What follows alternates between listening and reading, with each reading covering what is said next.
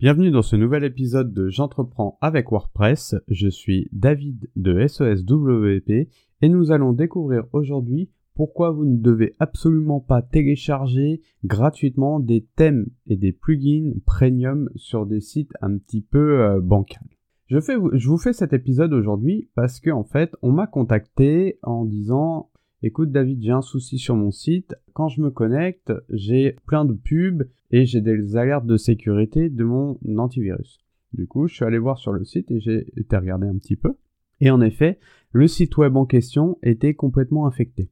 Ce site web était infecté par un malware euh, WordPress, très connu et sûrement un des plus communs, qui arrive généralement par des thèmes ou des plugins premium, donc qui sont censés être payants avec abonnement ou non, et qui ont été téléchargés sur euh, des sites un petit peu bancals, des sites un petit peu illégaux, euh, un petit peu des sites pirates, qui proposent euh, gratuitement des thèmes et des plugins premium. Alors posez-vous la question de ces sites, pourquoi ils les proposent gratuitement? On verra ça plus tard.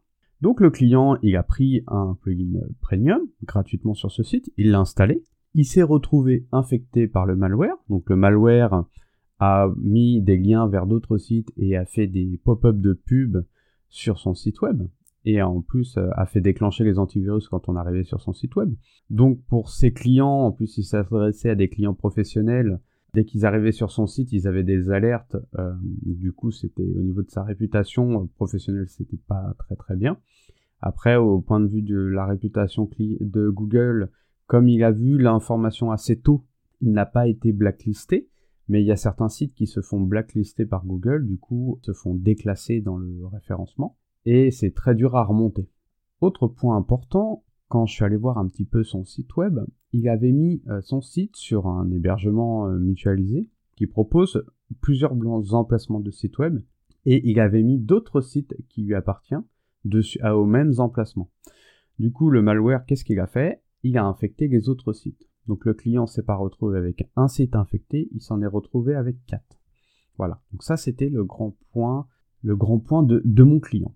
Donc d'un point de vue général, finalement, quand vous voulez télécharger un thème premium ou un plugin premium sur un site gratuit, il faut vraiment vous demander pourquoi c'est gratuit.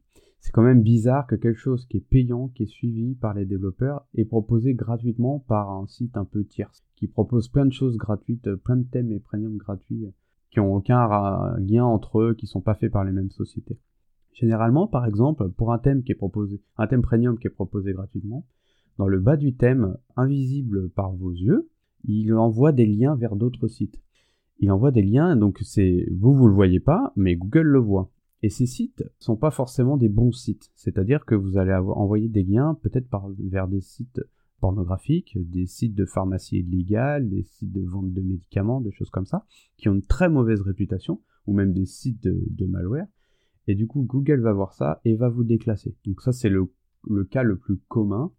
Un autre cas, c'est qu'en fait, il vous soutient les informations que vous avez de vous et de vos clients. Et euh, si c'est relié à des informations euh, bancaires ou des informations de e-commerce, des choses comme ça, il peut récupérer pas mal de choses sur le client. Donc il faut faire attention à ça. Il faut savoir que l'intervention d'un prestataire pour réparer ce genre d'erreur est généralement le double, voire le triple du coût de votre plugin. Par exemple, je ne sais pas si votre plugin vous coûte 60 euros par an, un prestataire euh, pour réparer l'infection, réparer les dommages faits pour votre référencement et votre réputation va vous prendre beaucoup plus que 60 euros. Donc ça vaut vraiment pas le coup euh, de télécharger et de prendre des plugins premium gratuitement. Si vous en avez besoin de la version payante, bah prenez, achetez la version payante, utilisez-la. Si c'est à des fins de test, vous pouvez peut-être utiliser une version d'essai, demander aux développeurs du plugin s'ils disposent d'une version d'essai. Soit ils en disposent une, soit ils ont une version en fait euh, payante et que vous pouvez demander un remboursement si ça ne vous convient pas. Donc vous pouvez tester pendant 30 jours généralement et demander un remboursement si ça ne vous convient pas. Et si euh, vraiment vous voulez pas payer de plugins premium, euh, restez sur des plugins gratuits. Ça va, vous aurez pas toutes, les fonctionnalités avancées, euh, mais vous aurez moins de failles et vous aurez moins de dommages derrière. Et un autre point important, c'est pas parce que vous avez mis un plugin de sécurité sur votre site web ou un plugin de sécurité que même lui vous, avez payé, que vous pouvez vous permettre de mettre des plugins premium euh, téléchargés illégal, sur des sites un petit peu bancals.